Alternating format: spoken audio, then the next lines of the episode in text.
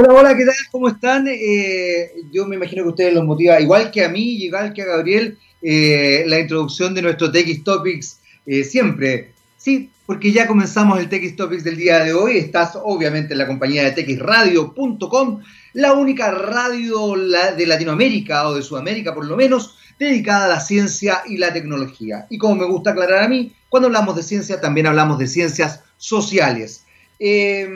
recordarte que la pandemia continúa, que no se ha eh, logrado controlar, no se ha logrado controlar, que incluso el ministro eh, París, el señor París, ministro de Salud, escribió una columna aclarando esta situación, diciendo que no se había controlado. No, no se ha controlado. Perdonen que sea catete, pero parece ser que la mayoría de la gente se ha olvidado del tema está muriendo alrededor de 50 personas diarias, solo por COVID. A eso súmele las personas que mueren por otras enfermedades, por accidentes, por, eh, por otras razones, por vejez, etcétera, etcétera. Solo por COVID, 50 personas diarias. O sea, tenemos 350 ciudadanos, compatriotas, que fallecen por COVID semanalmente. Y ese es el promedio. Eh, ¿Por qué digo esto? Porque de alguna manera la pandemia continúa, la pandemia ha quitado tranquilidad, ha quitado trabajo, ha quitado salud, capacidad financiera para muchos chilenos y chilenas. Eh, sin embargo, la verdad es que eh, se ha demostrado, se ha demostrado con eh, los movimientos sociales, se ha demostrado con la participación ciudadana, por ejemplo, en el plebiscito del 25 de octubre, que la esperanza es algo que está tremendamente arraigado en nuestra ciudadanía. Hoy tenemos que pensar en cómo vamos a reconstruir nuestro país, cómo lo vamos a reconstruir económicamente, laboralmente, eh, socialmente, emocionalmente. Pero también parte de esa reconstrucción es, eh, como les decía, social y también es verde. Porque una de las cosas que ha continuado y que nosotros tenemos que ir observando es el cambio climático. De verdad, el tema medioambiental es un tema sustancial en nuestro país y en el mundo. La desertificación de Chile es una realidad de la que no se habla porque lamentablemente lo urgente eh, opaca a lo importante. En este caso, hay empresas como Aguas Andina que están tomando el peso de esta situación y se han comprometido con esta reactivación de Chile. Aguas Andinas, por ejemplo, suma inversiones para combatir el cambio climático y generar miles de empleos. Bienvenida entonces la reconstrucción verde y social, nos dice Aguas Andinas. Porque sí, parte justamente de esta reconstrucción verde y social son las empresas. Así que eh, muy contento de que Aguas Andinas esté con nosotros y que esté en esta, en esta idea de eh, aportar a una reconstrucción verde y social. Eh, Dentro de las cosas que se ha ido discutiendo este último tiempo está obviamente el tema del 10%. Todavía no se zanja, a pesar de que la Cámara de Diputados ya dio el vamos a esa, esa instancia, a que eh, las personas, los ciudadanos, eh, de manera absoluta, puedan acceder a un 10% eh, de sus ahorros previsionales. ciertos ministros han seguido desarrollando algunos discursos que van en contra de esta posibilidad. Sin embargo, yo creo que aquí hay algo que es bien importante, eh, hay que distinguir entre la persona y también el discurso y la adhesión a un cierto eh, proyecto político. Yo me imagino que hay ministros y ministras que quizás en el ámbito privado tienen una forma de pensar y de funcionar que lamentablemente, producto de la adhesión a un proyecto, no pueden manifestar públicamente. Eh, y esto pasa muchísimo, no solamente en el ámbito político, que quizás es donde más eh, ocurre, también pasa en el ámbito mediático.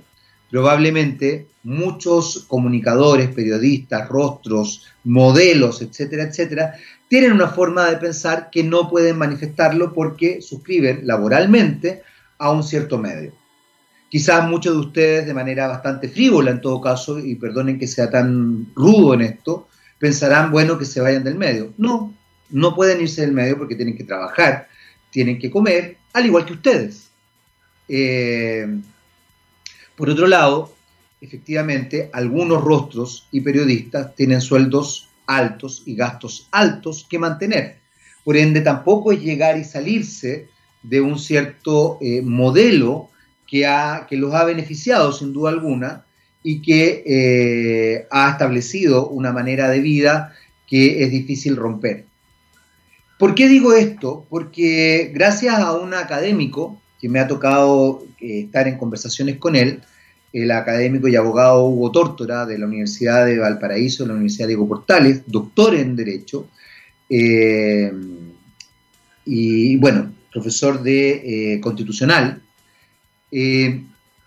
me he ido involucrando con un sociólogo portugués que se llama Boaventura de Sousa y que está observando desde una mirada crítica lo que ocurre en Latinoamérica, trabajando concretamente con, eh, con pueblos latinoamericanos y con la inclusión de pueblos eh, de primeras naciones, de pueblos originarios.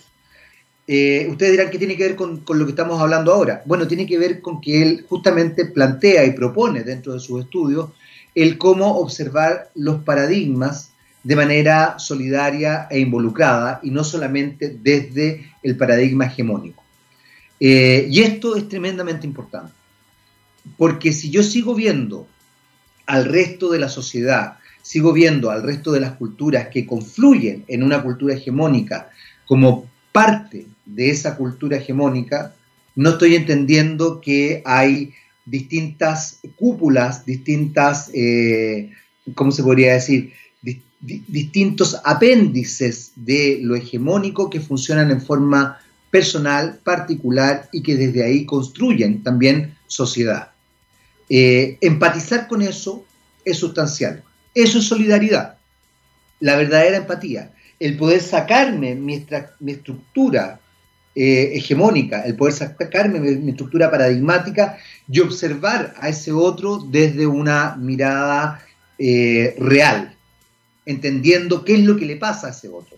Sea pueblo originario, primera nación, sean migrantes, eh, y por supuesto entendiendo que hay distintos tipos de migrantes con distintas culturas y distintas educaciones, sean gente de la élite, sea gente de una población, sea gente de clase media, de clase alta, de clase media alta, media alta, media baja, lo que sea, clase baja, sean pobladores, homeless, etcétera, etcétera.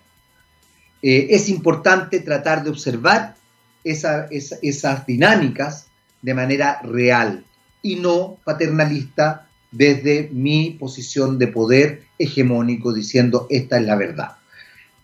Eh, se los recomiendo, Boaventura de Sousa, y, y nada, para que seamos un poquito más empáticos, sobre todo ahora que viene el proceso constituyente y que yo veo a tantos con el colmillo afilado a muchos de los mismos de siempre, muy entusiasmados con la posibilidad de seguir perpetuándose en el poder. No se olviden, señores, señoras, que el movimiento social, el estallido social fue un movimiento justamente social y ciudadano, que criticaba la antigua política, no la política, a los políticos, tanto de izquierda como de derecha, para que lo tengan presente y puedan también establecer una mirada más amplia.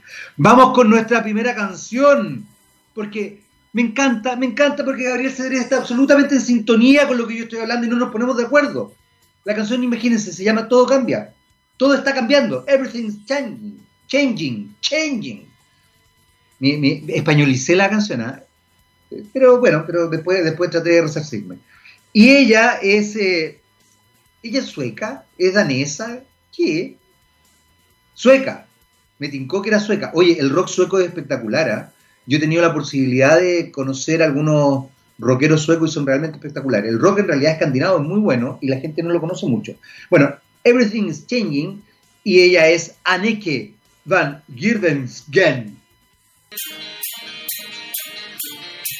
Muy bien, estamos de vuelta y esa era la sueca Anneke van Giersbergen con Everything is Changing y les recuerdo que hoy día viernes, eh, por lo menos desde el punto de vista de la música, es viernes paritario. Ponemos mujeres rockeras en este programa en TX Topics, porque hay mujeres en el rock, en la política, en los medios, en, eh, en todo. Y son bacanas. Así que ya lo saben, hay mujeres. Nuestro invitado, eh, es él, no es ella, es él.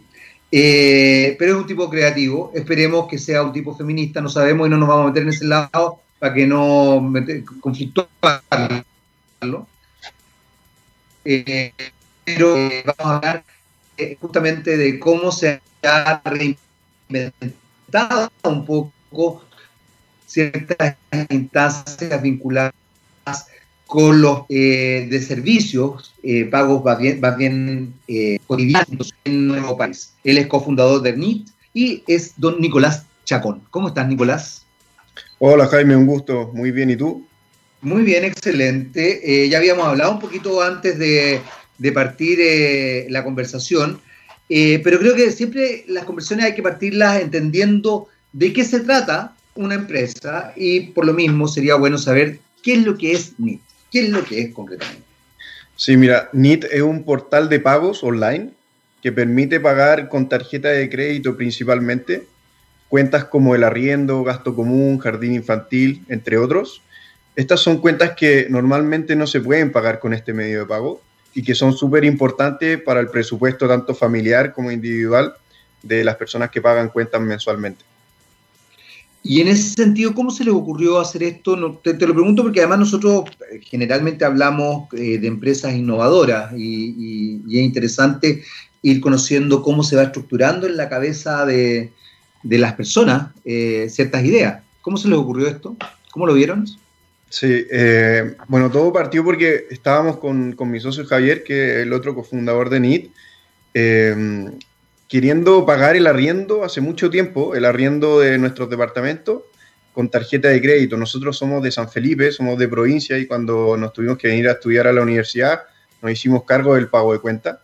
Y hace mucho tiempo que queríamos pagarlo con la tarjeta de crédito porque a los dos nos gusta el medio de pago. Es un medio de pago súper conveniente que entrega liquidez, que entrega la posibilidad de pagar en cuotas, que además entrega beneficios por usarlo.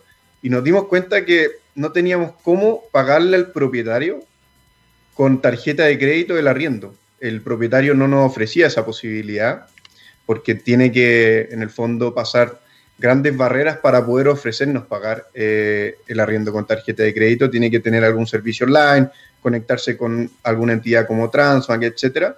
Y nosotros lo que hicimos fue entender que el arriendo era una cuenta principal del presupuesto, tanto en ese entonces mío y de Javier, como de muchas otras personas y que poder entregar acceso a poder pagarlo con tarjeta de crédito iba a ser un gran beneficio para muchas personas que estaban buscando más flexibilidad. Entonces lo que hicimos fue primero ver la viabilidad de hacer este portal y segundo, una vez que ya lo entendimos, eh, fue crear este puente que conecta a los consumidores con las personas que necesitan recibir los pagos.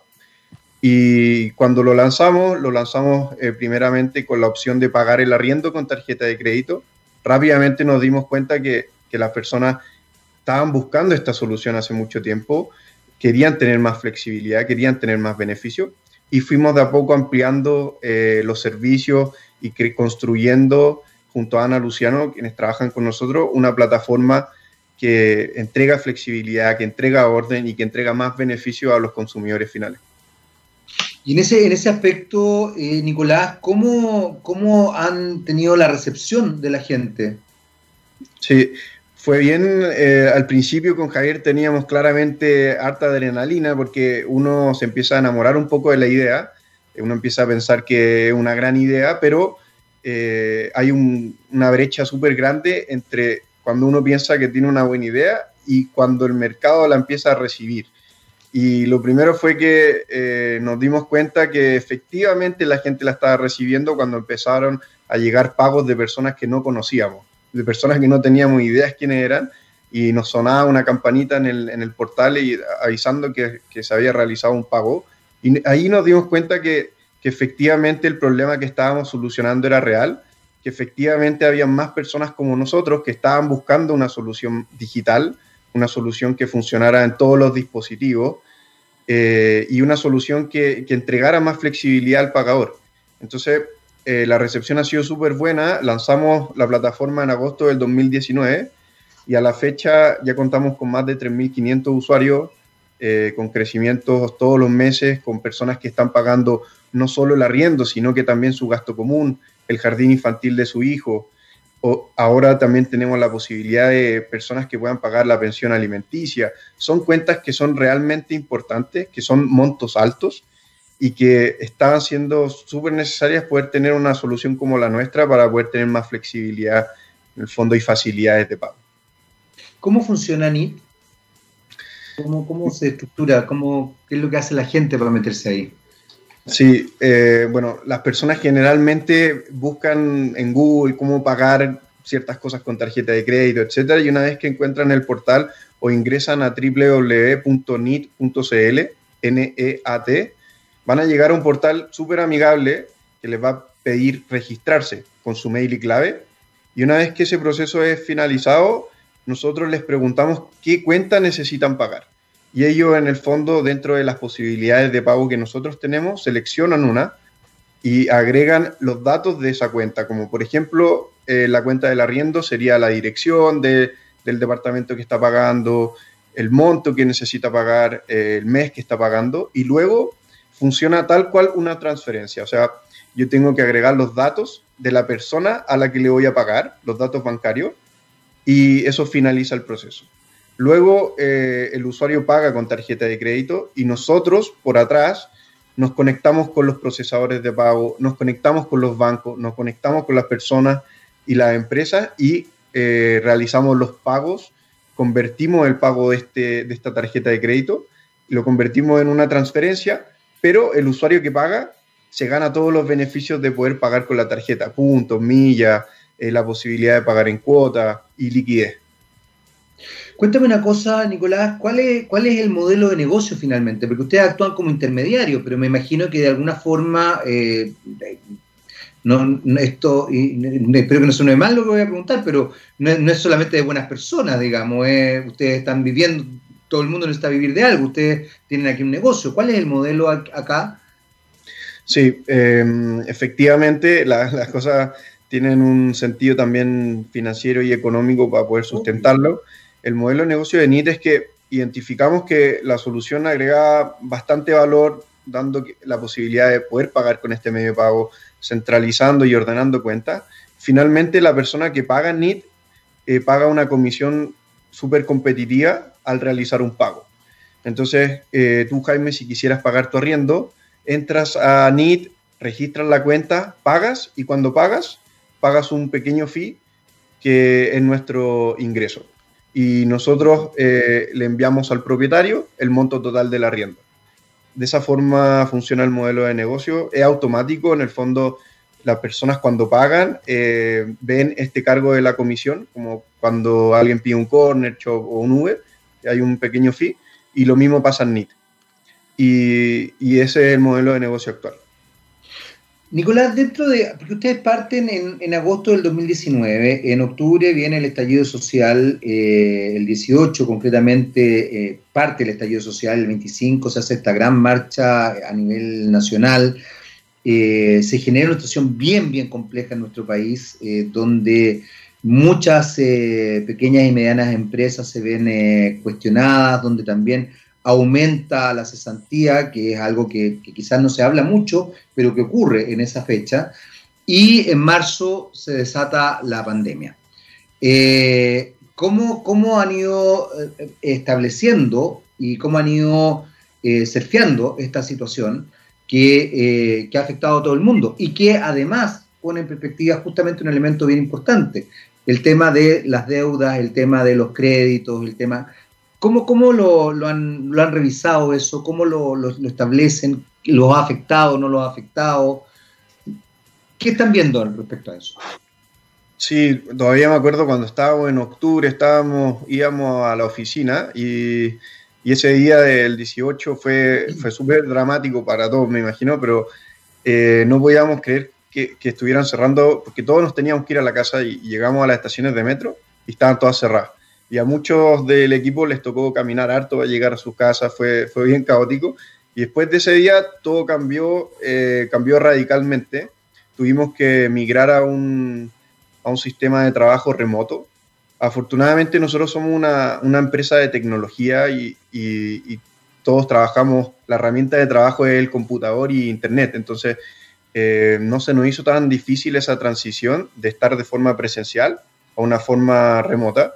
Lo adaptamos rápidamente y seguimos trabajando. Eh, nos fuimos dando cuenta que lo, el, 18 de octubre, el estallido social, sí tuvo y afectó el comportamiento de pago de las personas. O sea, habían personas que antes pagaban religiosamente los gastos comunes todos los meses y vimos cómo eh, muchos de los montos que se pagaban fueron disminuyendo y también muchas de las personas quizás no pagaron tan religiosamente, sino que empezaron a aplazar un poco eh, los meses de pago. Y eso pasó inmediatamente, fue un ajuste que vimos súper rápido. Y después pensamos que iba a repuntar, que, que íbamos a tener un poco más de estabilidad hasta que llegó el COVID. Y el COVID nuevamente vino a, a, extender este trabajo remoto que ya habíamos aprendido como empresa a realizar, pero eh, también vimos cómo empezó a afectar a otro tipo de cuentas. O sea, el gasto común fue la más sensible, pero después el arriendo uh, ha ido disminuyendo en sus montos totales. Las personas están pagando de forma diferente, tratando de acumular más meses, tratando de pagar en cuotas. Y efectivamente, como tú mencionas, eh, este periodo para Chile en, en particularmente, o sea, el mundo en general, pero en Chile, después de octubre, ha visto restringido muchas de, de las cosas a las que estamos acostumbrados, las realidades cambiaron y también los bolsillos, o sea, hay empresas que antes eran súper estables, que uno no se imaginaba que podían no ser estables, como la TAM, y que hoy en día eh, ha tenido que despedir lamentablemente a mucha parte de su personal, bajar sueldo, etcétera. Y eso claramente restringe el presupuesto y las soluciones como NIT vienen a entregar una ayuda, un soporte a este justamente contracción eh, monetaria para poder entregar más flexibilidad, más posibilidades de pago eh, y poder entregar la posibilidad de pagar con tarjeta de crédito en el fondo, cuentas que son súper prioritarias porque uno tiene la percepción de pagar con tarjeta de crédito cosas para consumo, por ejemplo, zapatillas, no sé, ir al mall y comprar cosas, pero pocas veces se piensa que la tarjeta de crédito se podría, se podría ocupar para pagar el lugar donde uno vive. Entonces, con NIT, eh, las personas se están ordenando y están tratando de no sobreendeudarse con cosas que realmente no son prioritarias y poder pagar las cosas que son prioritarias tanto para ellos como su familia. Y con esto lo que logramos es que también las personas que reciben los pagos tengan más posibilidades de que esos flujos no caigan. Porque no nos olvidemos que toda cuenta que se paga tiene una contracuenta que recibe.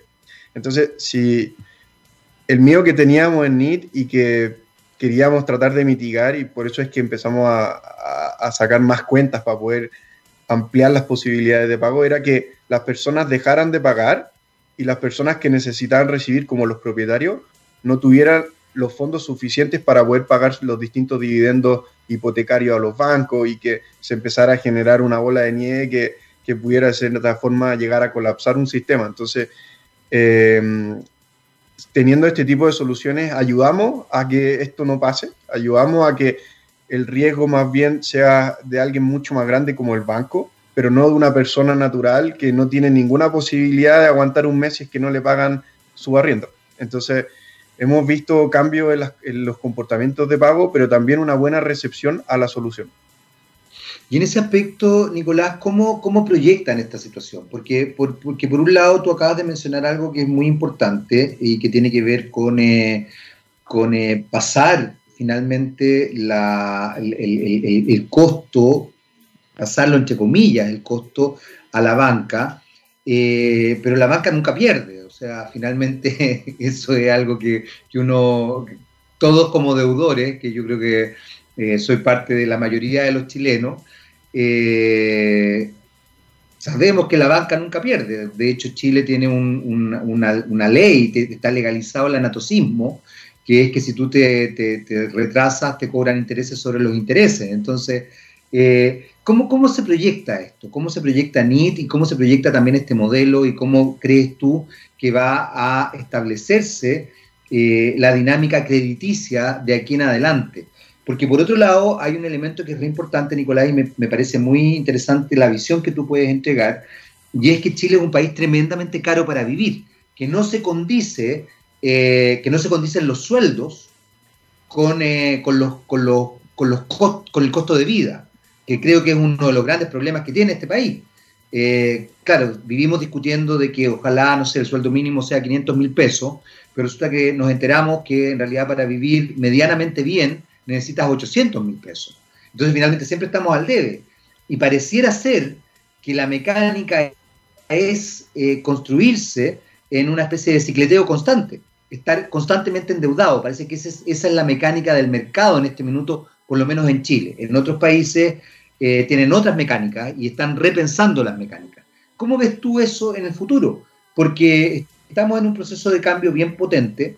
Se supone, se supone que va a haber una nueva constitución, se supone que van a haber cambios eh, radicales. Eh, qué sé yo, la senadora Rincón presentó justamente un proyecto para terminar con el anatocismo en marzo pasado, ahí está durmiendo todavía en, la Cámara, eh, pero, pero por lo menos las cosas se están conversando, de hecho la estamos conversando ahora. ¿Cómo ves tú este, este proceso? ¿Cómo ves tú el futuro? ¿Y cómo ves también NIT en el futuro? Sí, bueno, nosotros creamos NIT no solamente para solucionar un problema que teníamos y que también otras personas tenían, sino que también para poder ayudar y funcionar como un actor de soporte tanto para los consumidores como quienes reciben. Dicho eso, vemos que el gran problema no es quizá el ingreso, sino es más bien de educación financiera. O sea, todas las encuestas que se han hecho en el país de educación financiera son realmente eh, alarmantes en los colegios no se enseña eh, finanzas personales, no se enseña cómo funcionan los bancos, no se enseña cómo funcionan las tasas de interés, eh, no se enseña qué rol tiene el Banco Central en la economía. Entonces, hay un, analfabetismo súper generalizado eh, respecto al sistema financiero en general. Entonces, lo que hemos visto es que NIT tiene un rol educativo en términos de nosotros construimos un blog donde vamos eh, tratando de explicar ciertos tópicos que son relevantes. Por ejemplo, cómo poder usar la tarjeta de crédito de forma conveniente sin caer en el pago de intereses.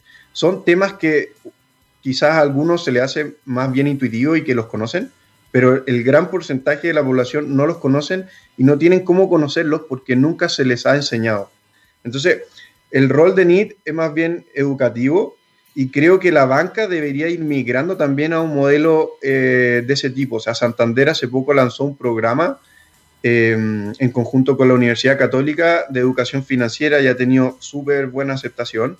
Creo que es algo que la gente quiere entender más, pero que no se ha hecho de la forma que se debería hacer. Si todos supiéramos más de cómo funcionan en general los sistemas financieros, probablemente tampoco habría sobreendeudamiento. El problema en general no es la deuda, sino que es sobreendeudarse.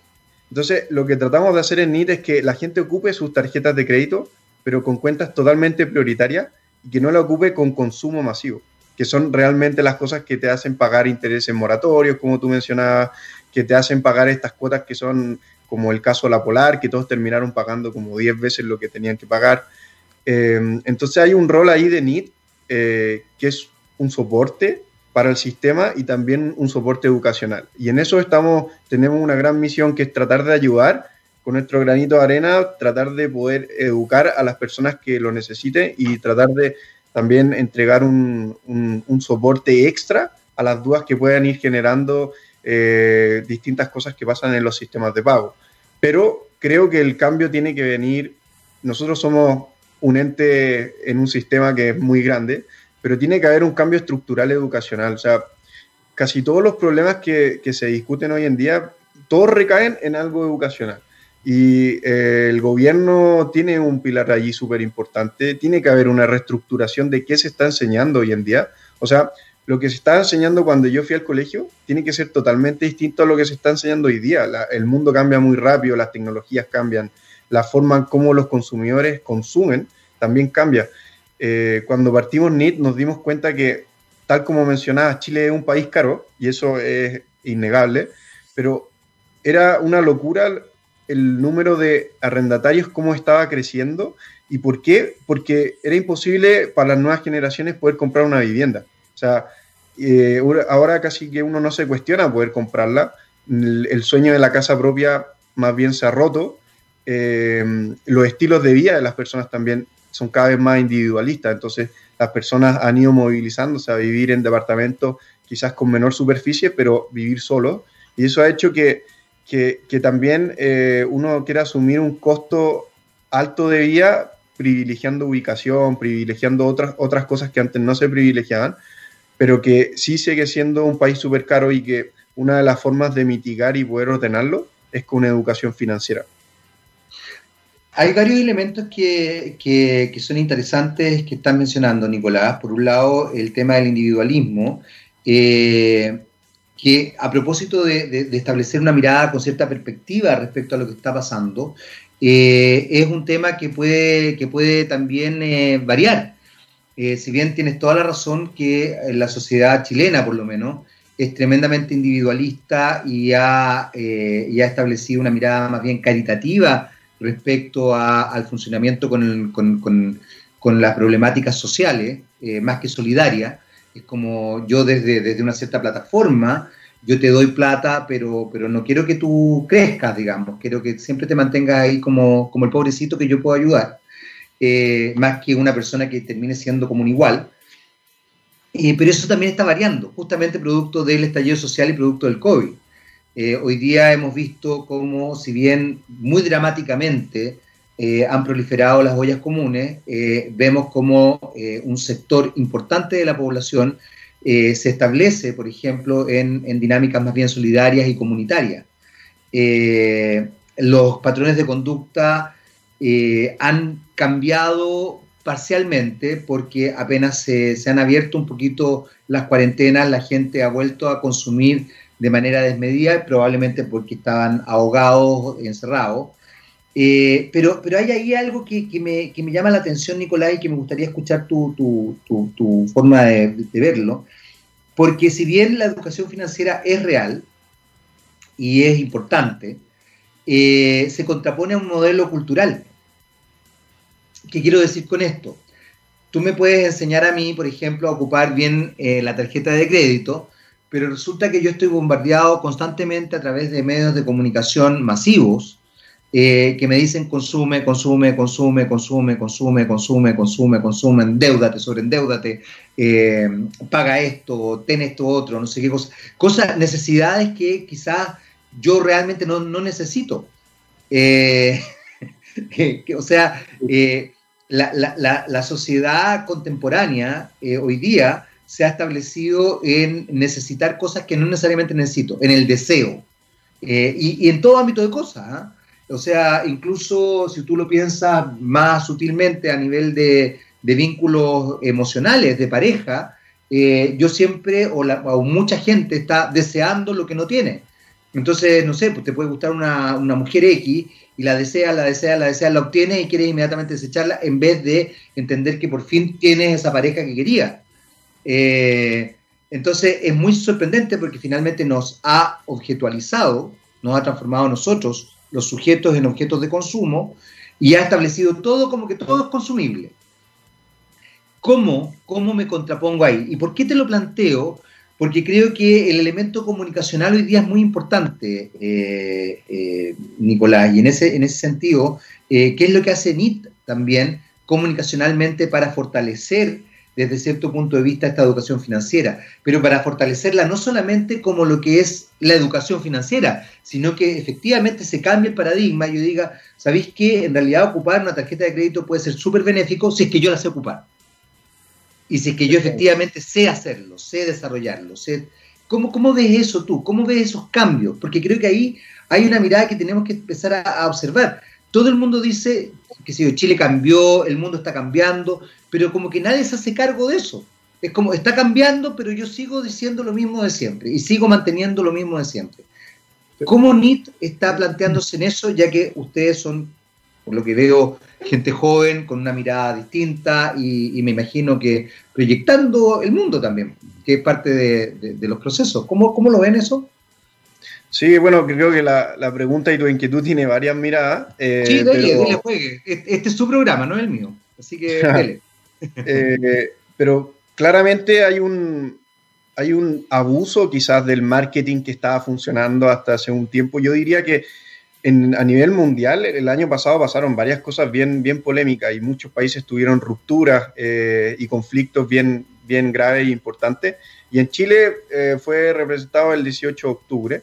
Pero yo creo que hay un agotamiento del sistema financiero como lo conocemos. O sea, eh, esto, esto del consumo, de habernos vuelto una sociedad más bien materialista, donde todo se puede comprar, eh, creo que se está agotando, se está agotando a nivel mundial y por distintas causas que han ido siendo cada vez más importantes. Por ejemplo, el tema del medio ambiente es un tema que está siendo cada vez más relevante, donde hay más congregaciones, donde hay más compromisos como países, y eso mismo ha ido modelando cómo los consumidores vemos a las empresas y cómo, cómo vamos nosotros cambiando las formas de consumir. Entonces, eh, claramente hay un abuso de quizás el marketing y de cómo nosotros nos estamos comportando frente a un consumo, pero eso ha ido cambiando y ha ido cambiando aceleradamente en los últimos dos años. O sea, hoy en día las empresas están cuestionándose su modelo, están cuestionándose la forma en cómo hacen marketing y están cuestionando cómo llegan ellos a los consumidores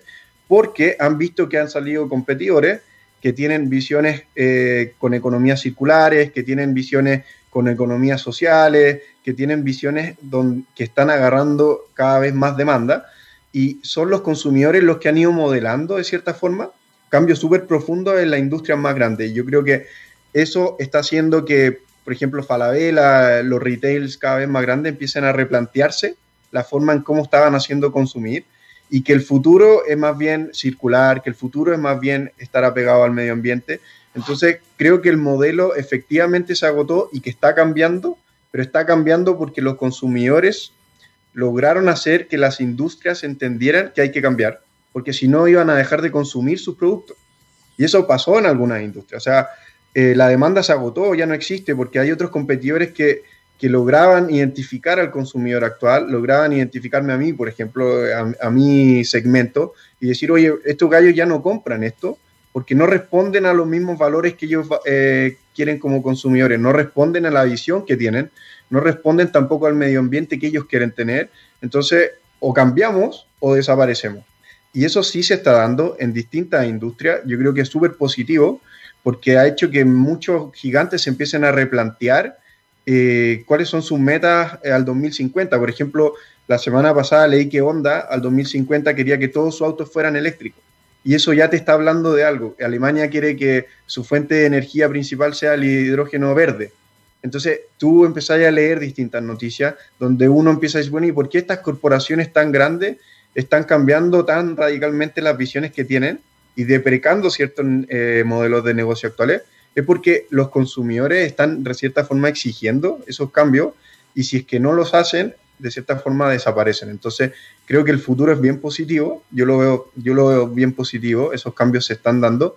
¿Y cuál es el rol de NIT y cómo nosotros comunicamos esto? Bueno, tenemos un blog donde tratamos que la gente claramente lo lea, tratamos de ponerlo en distintas redes sociales, de, en distintos canales de difusión, pero sí somos súper cercanos a nuestro usuario. Hemos visto que el usuario actual valora la rapidez de la atención, valora que uno pueda solucionarle realmente el problema y valora tener distintos canales por los cuales puedan llegar a un servicio. Entonces, nosotros nos preocupamos de ir resolviendo dudas y hay muchas de esas dudas que son financieras como, ¿qué pasa si pago en cuotas? Eh, ¿Me va a cobrar interés el banco? Y ahí nos damos el trabajo de preguntarle de qué banco es, revisar quizás qué promociones tiene el banco, explicarle cómo funciona. Entonces, no solamente hacemos ese, ese, ese escrito en, el blog o quizás en los mensajes que damos en la radio, en la prensa, sino que también lo hacemos día a día con los usuarios que van llegando a NIT. Y sí, eh, hemos visto que se ha, ha tenido súper buena recepción porque en general eh, la gente valora mucho cuando uno aporta de una mirada que no es de negocio. O sea, cuando no hay algo transaccional detrás, se está valorando cada vez más y yo creo que por ahí viene el cambio. Y quizás como sociedad eventualmente vamos a valorar más eh, las costumbres que tiene Chile, eh, la cultura en general, el teatro, etcétera, distintas cosas que siento que no, no se han logrado valorar tanto porque nos transformamos en una sociedad transaccional pero que sí eh, está habiendo un cambio y nosotros lo vemos todos los días. Estamos metidos en este ecosistema de startups, vemos las soluciones que vienen, vemos las cosas que están funcionando y todas las cosas que están funcionando hoy en día responden a algo más circular, responden a algo con objetivos más sociales, responden a algo educacional. independiente que detrás haya un negocio, porque todos entendemos que no puede no haber un negocio, pero es la mirada que uno tiene del negocio, quizá esa mirada como más explotadora de maximizar utilidades, disminuir costos, ya se agotó y uno empieza a pensar más en cómo hago un negocio que sea sustentable para el ecosistema en general. En ese, en ese sentido, mencionaste varias veces el tema de, lo circular y el futuro circular, y ahí hay un elemento que no es menor porque genera un cambio radical en cómo se ha construido y se ha constituido el mercado hasta el día de hoy.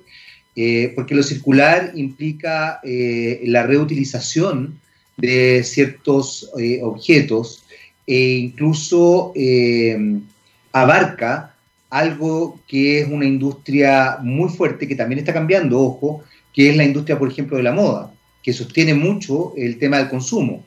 Eh, si yo voy a reutilizar un objeto, voy a reutilizar ciertas dinámicas, voy a repensar el cómo me presento, incluso eh, en, ámbitos sociales.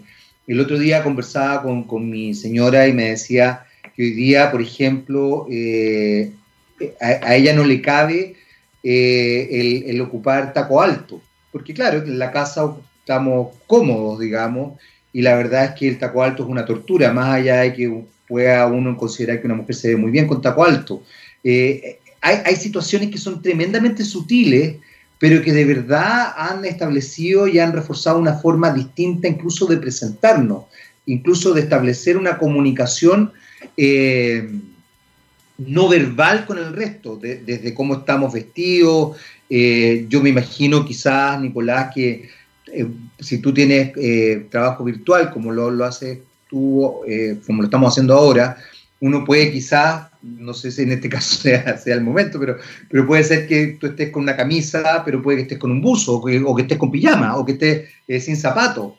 y es absolutamente legítimo y todo hay una dimensión distinta. ¿Y, por qué rescato el tema de lo circular? Porque justamente la idea de, construir mercado en función del consumo es pensar que, eh, que los bienes son infinitos y no son infinitos, son finitos. La naturaleza es finita, estamos comprobándolo minuto a minuto, o sea, hoy día el tema del plástico, incluso ahora con la pandemia y las mascarillas, ya se estableció se, levantaron las alertas respecto a esto, eh, la alerta respecto al plástico, la alerta respecto al uso de las bolsas plásticas, la alerta respecto a, no sé, de pronto el, nerd que le gusta el juguetito en su, en su, ¿cómo se llama?, en su caja y todo el cuento. Eh, a ver, aquí hay algo, hay miles de detalles que tenemos que empezar a observar. ¿Cómo ves tú ese cambio de mercado? Porque ahí hay un cambio, Nicolás, de paradigma súper potente. ¿Y por qué te lo pregunto? Porque de alguna forma NIT eh, plantea justamente una nueva función. De hecho, tú has mencionado varias veces el tema del rol social. Y donde yo concuerdo contigo, esto, tener que una empresa tenga un rol social no delegitima que esa empresa pueda lucrar, porque eso es parte de su, de su, de su, de su, de su core, y no solamente de su core, del core de cualquiera, o sea, eh, eh, es parte esencial de cualquier ser humano, o sea, a mí me importa hacer un rol social incluso con esta, con esta pega, digamos, pero bueno, yo también tengo que vivir, ¿cachai? Entonces, es, normal, pero por lo mismo, ¿qué, ves tú ahí? Porque lo has mencionado varias veces, el tema de lo circular, el tema... Pero ahí hay un cambio de paradigma de mercado súper fuerte, no solamente por parte del consumidor, sino de entender el mercado. Y uno en general ve a los mismos de siempre diciendo lo mismo de siempre. ¿Cómo, cómo ves tú eso? Sí, bueno, creo que allí como que la gran palabra que se me viene a la mente es la empatía, la empatía en general que, existe eh, a nivel global y a nivel eh, micro. O sea, ¿por qué la empatía? Porque, porque la empatía eh, me hace a mí como negocio pensar más en el usuario, en qué necesita el usuario, en qué valora el usuario, porque es la forma que está funcionando hoy en día para poder escalar algo que sea exitoso pero que tiene que tener ese componente social o ese componente circular, porque si no es muy difícil ser exitoso hoy en día, porque en general eh, las industrias masivas atacan a los segmentos que, que, son los futuros segmentos, en el fondo, ¿dónde está la base de la población que me va a hacer que, que la empresa dure 100 años más? Entonces, ese segmento cambió radicalmente. Y la empatía es algo que ha tenido que incorporar la industria en general. O sea, la industria bancaria y la industria más conocida son industrias que han carecido por muchos años de empatía. Y uno lo ve en el servicio que tienen, en los distintos abusos que salen en las noticias, en, por ejemplo, el caso de la Polar es un caso emblemático donde empatía había cero, eh, donde había gente que realmente no tenía recursos y le estaban cobrando quizás más de lo que había ganado en toda su vida eh, como trabajador, pero la empatía es algo que yo he visto que está cambiando, que uno se cuestiona más si lo que está haciendo le sirve a la persona que le está entregando el servicio, si es que realmente, ¿qué, puede sentir esa persona al pagar cuentas? ¿Qué puede sentir, llevándolo a tu ejemplo de la moda, eh, qué puede sentir quizás la persona que está comprando esto a 10 dólares versus comprarlo a 15 dólares, pero no explotando a las personas de Bangladesh? Como aplicando un poco más de, empatía al ecosistema en general, porque eh, llevándolo de nuevo a la moda, si yo antes era una fábrica y vendía eh, moda que era súper reciclable, que, que, quería maximizar la utilidad y minimizar el costo, estaba dejando de ser empático, pero como ese modelo ya se está agotando, las compañías están pensando, bueno, a ver, ¿qué siente la persona que compra y qué está valorando hoy en día? Pero también, ¿qué siente la persona que está fabricando eso? ¿De qué países son? ¿Cuáles son las condiciones laborales que tienen? Entonces hay una empatía, hay una empatía que se genera como a nivel 360 y eso es lo que hace que, y lo que yo veo que está cambiando y, y que tengo como súper alto optimismo, optimismo en general en cómo se viene el futuro, porque la empatía hace que uno eh, tenga un país más solidario, que tenga negocios que también tengan un fin social o un fin circular, que tenga eh, industrias que son muy grandes que se vayan transformando en industrias más positivas, que tengan externalidades más positivas. Entonces creo que la, gran palabra para mí es la empatía en general. Y en ese, en ese aspecto, eh, porque tú me, mencionabas que NIT tiene una, una, vinculación muy cercana con sus usuarios, eh, ¿cómo has podido percibir ya en forma más focalizada el mercado específico de NIT? ¿Cómo ves las necesidades de la gente? Te lo pregunto porque, por ejemplo, eh, a propósito de la empatía, de repente uno ve que hay gente que ha sido maravillosa, que incluso le ha dicho a, su, a su arrendatario, sabes que mientras no encuentres trabajo, no, no me pagues, o sea, está bien, yo también me voy a apretar por ti, pero hay otros que por el contrario dicen, eh, no, yo vivo de esto y yo te, más te subo el arriendo. Eh, también hay un elemento que no es menor y que tú lo mencionaste hace un rato. Eh, hoy día Mm, lograr tener una vivienda propia es prácticamente imposible en nuestro país y eh, justamente un, segmento de la población más bien elítico, que es el que, ha quedado muy al descubierto este último tiempo, eh, es, la que construye, ponte tú, un edificio, pero finalmente se hace de ese edificio para rentarlo y finalmente ganar plata. O sea, también hay, hay en, vez de, en vez de ampliar eh, y ser empático con la ciudadanía, hace todo lo contrario y sigue eh, aspirando glotonamente a tener más y más y más y más y más sin empatizar. ¿Cómo ves tú esa, esa situación?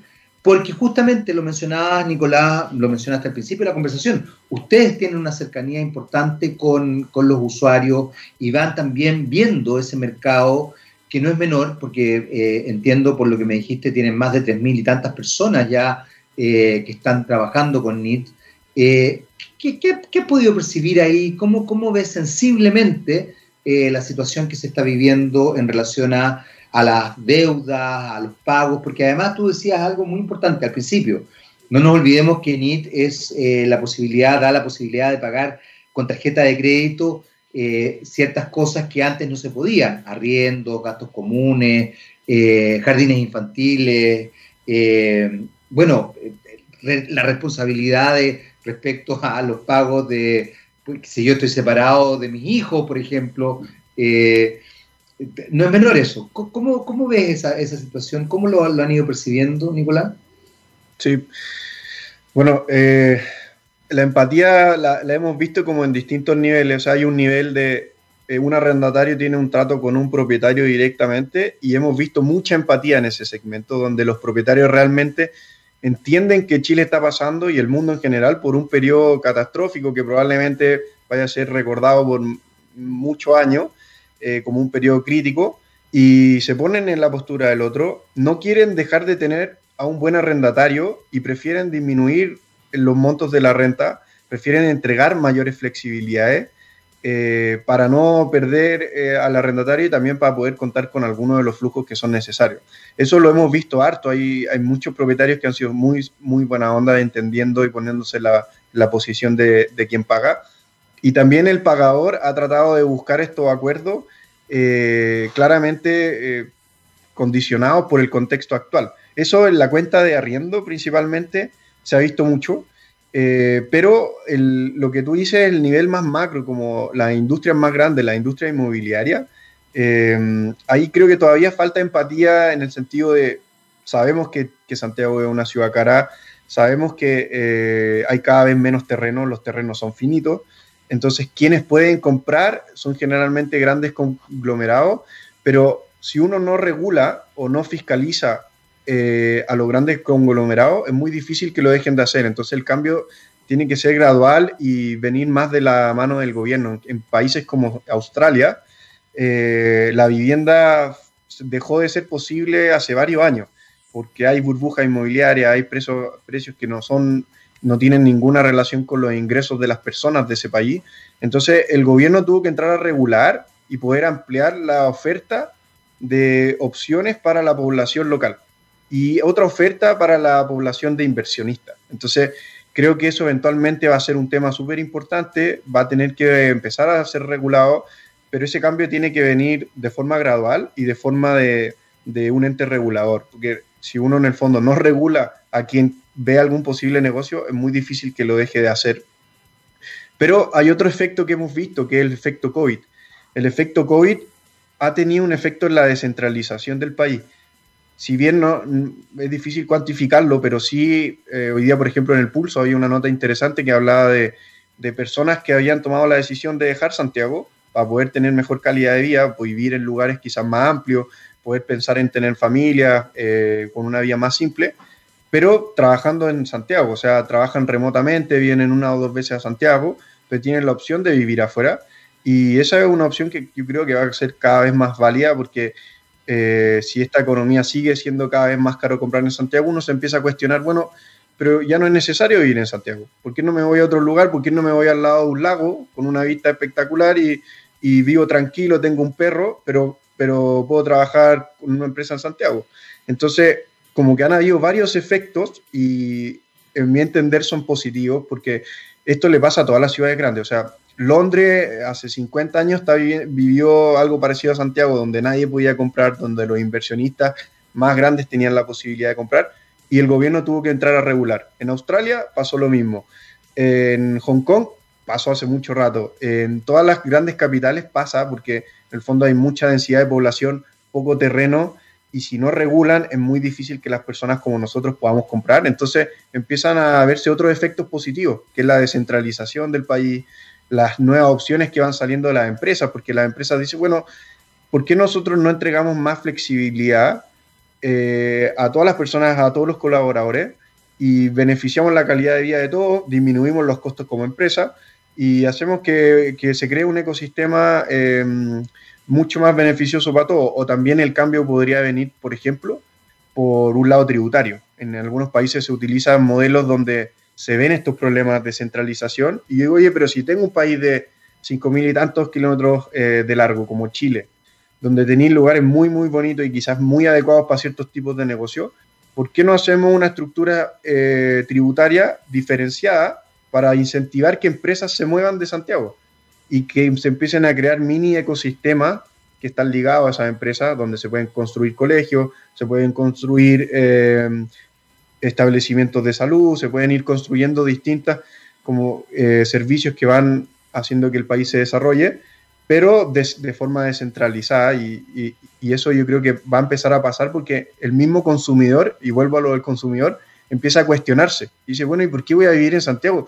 El lugar donde se paga más por colegio, el lugar donde se paga más por eh, salud, el lugar donde se paga más por vivir. Entonces, ¿por qué no me voy quizá a una hora de Santiago a un lugar que es mucho más tranquilo, donde mi sueldo me rinde más y empiezo a descentralizar un poco el sistema. Y, eso pasa cuando uno llega al punto donde lo que uno gana no tiene ninguna relación con lo que uno puede comprar. Y, eso ya está pasando y bueno, yo lo veo súper positivo también, como aprovechemos más el país que tenemos y, empecemos a, descentralizarlo nosotros, porque si no el cambio no, no va a venir por arriba, a menos que nosotros lo hagamos. Nicolás, se nos, se nos acabó el tiempo, ya queda un minuto para las 12, nos está esperando por supuesto don Gabriel León con Rockstar, quiero agradecerte esta conversación, eh, felicitarlos por, este, por esta iniciativa de NIT, que les vaya muy bien, www.nit.cl o .com. .cl, sí, www.nit.cl para que se metan ahí. Eh, Nicolás, nuevamente, Nicolás Chacón, cofundador de NIT, muchas gracias por esta conversación. Recordarles que eh, hoy día era un día paritario y también tengo que hacer una fe de ratas. Nos equivocamos. Anneke van Girbensger no es sueca, es holandesa. O sea que yo toda la chachara que me tiré con el rock escandinavo, nada que ver. Bueno, cosas que pasan. Nicolás, muchas gracias. ¿ah? Espero tenerte nuevamente con nosotros. Ya se viene el gran Gabriel León con Rockstar y un Rockstar, por supuesto. Siga la programación de txradio.com. Yo los dejo con Essence y Going Under, bajando. Nosotros, en cambio, vamos subiendo. Eh, y nos escuchamos el lunes a las 11 de la mañana en otro TX Topics. Chao, chao. Hasta el lunes. Buen fin de semana. Sigan en TX Radio. Un abrazo a Gabriel León. Chao.